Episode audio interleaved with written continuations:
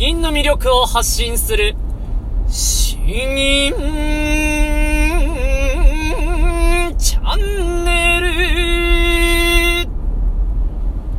はようございます。詩吟チャンネルのヘイヘイです。この詩吟チャンネルは詩吟というとてもマイナーな日本の伝統芸能のその魅力を伝えていくチャンネルです。私はというと詩吟歴20年以上準師範の資格を持っていて全国大会の優勝経験もあるということで、えー、なかなか知られない詩吟の世界について色々と話したり吟じたりしていきたいと思います。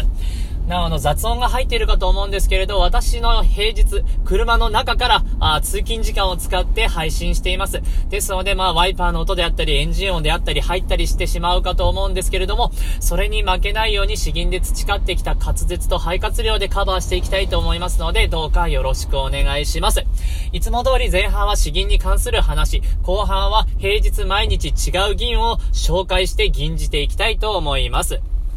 今回はですね、えー、まあ、あの、特にこの音声配信で聞いている方がいらっしゃるかと思うんですけれども、毎日配信しているような方、もしくは、あ声を出せるような場所にいる、いる方、まあ、あの、防音室とか持ってたらそれは素晴らしいんですけれども、特に田舎ですね。ど田舎に住んでいて、え海岸が近かったりして、声を出しても全く迷惑がかからないような場所に住んでいる方、そういった場所が近い方にこそ、ぜひ、えー、聞いてもらいたい内容にしております。それは何かというとですね、毎日5分でも10分でもいいから、とにかくがっつり声を出してみましょうという話です。僕はですね、あの、詩吟をやっていて、特にもう、そうですね。やっぱあの、多くの人からなんか声すごいねと、どういうふうにそんな声ができるのというふうにあの、言われます。ただですね、元から、あこういう声があったわけではないんですね。もうどうしてこの声ができたのかというと、私が、まあ、あの、みんなが、皆さんが高校行くときに、まあ、高専に行ってですね、そこで寮生活があったんですよ。毎日規則正しい寮生活が5年間続いたんですね。ただ、あの、天候の時間があってですね、その直前まで僕がいつも定期的に5年間、毎日、えー、外で、ひたすら声を出していたんですね。詩吟の練習だということで。まあ時間にしては10分から15分、まあ詩吟の練習がっつり入れるときは30分とか1時間とかやっていましたけれども、とにかく雨が降ろうが、嵐が降ろうが、嵐が来ようが、大雨になろうが、台風、台風も来てましたね。あの、また大雪の時もありました。それでもとにかく5年間毎日、え、声を出すことをやめなかったと。実家に帰ってもですね、あの、まあ、迷惑にならない場所を探したりして、え、あとは家の中のど真ん中で周りの扉を閉め切ってですね、え、ひたすら声を出すことにしたと。そうしていくとですね、やっぱりあの、どんどんと、めきめきと声が変わっていくんですね。最初の1年間は正直あんまり違いが見られないかもしれないんですけれども、それが2年目、3年目になっていくと、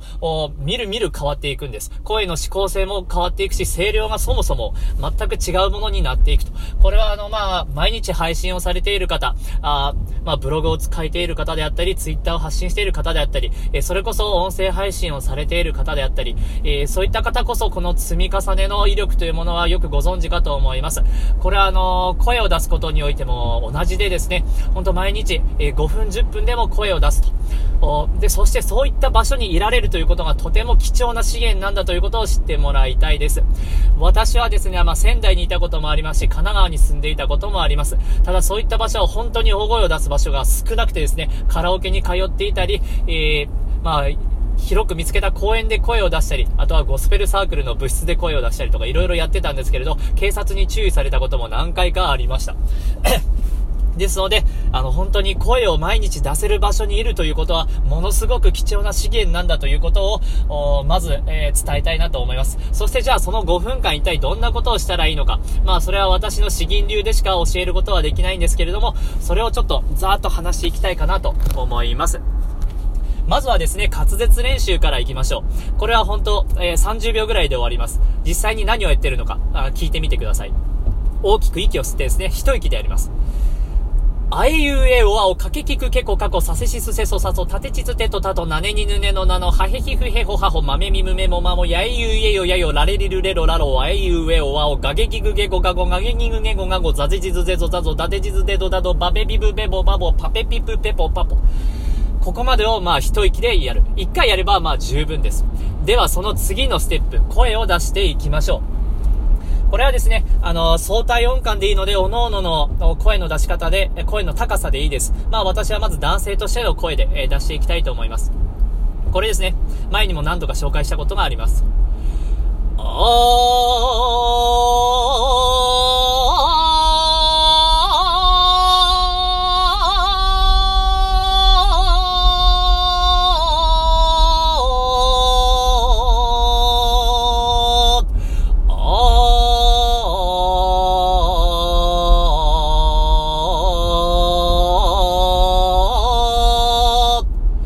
ですね、えー、まずそれぞれが声を出し切る、お腹、声が続かなくなるまで、えー、上がるところも下がるところもやります。そして次に、いーとか、うーと、えー、おーまでやったら最後は、うーん、までやるんですね。えー、録音。これをやっていくと。それをやるだけでですね、えー、まあ大体5分ぐらいになるのかな、5分から10分かかるのかなと思います。で、あの、外でやるということは本当に貴重でですね、より遠くに声を飛ばしてやるぞと、遠くを見据えながら、斜め上を見据えながら、あやると。いうことが、あとても効果があります。それでいざ、人前に話した時、室内になった時、えー、その威力をよく、えー、知ることができるかと思います。やっぱり、あの、室内で練習している方と比べると、声の届きが全然変わってくるんですね。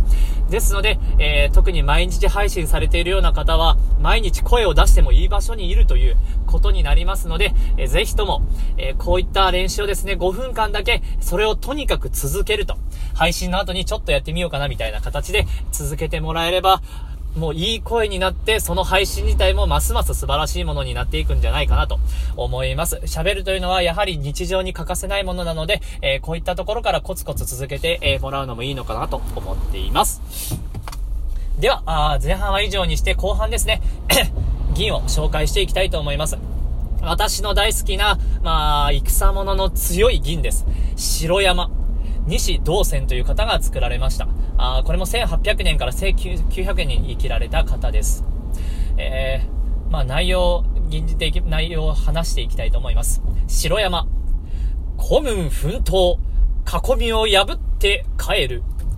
一百の利帝。類壁の間。我が剣はすでに折れ。我が馬は倒る。周風、骨をうずむ、故郷の山。えー、これはですね、あのー、まあ、鹿児島のところの城山に帰ってきた。なんとかいろんな戦いもですね、乗り越えて帰ってきたというところの、これも、えー、西南戦争の頃の話じゃなかったかなと思います。もし違っていたらすみません。このですね、我が剣はすでに折れ、我が馬は倒る。ここはものすごくですね、もう、力がこもる銀です。私の大好きな先生が大阪にいてですね、えー、この方の女性の方なんですけど、ものすごく力強い銀をしていてですね、ここのサビの部分が最高にいいというのが僕記憶に残っています。そんな風にやれるほどまだ僕は実力はないんですけれども、それに負けないように、えー、吟じていきたいと思います。城山、西道線、軍奮闘。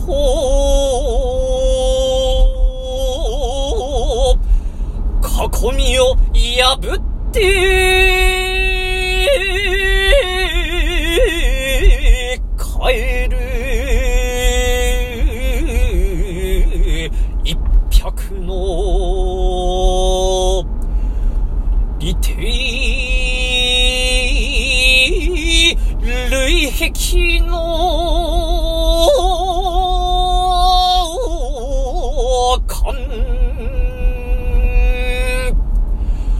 我が剣は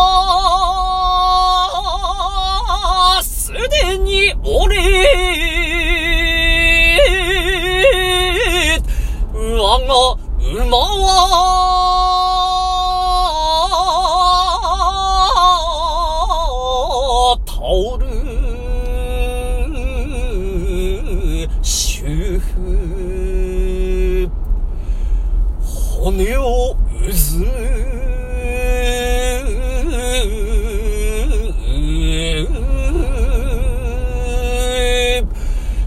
お経の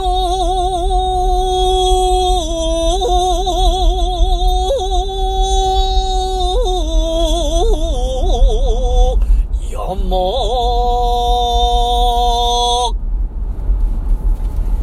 え、以上となります。いかがでしたでしょうか？この銀の力強さが伝わったのであれば幸いです。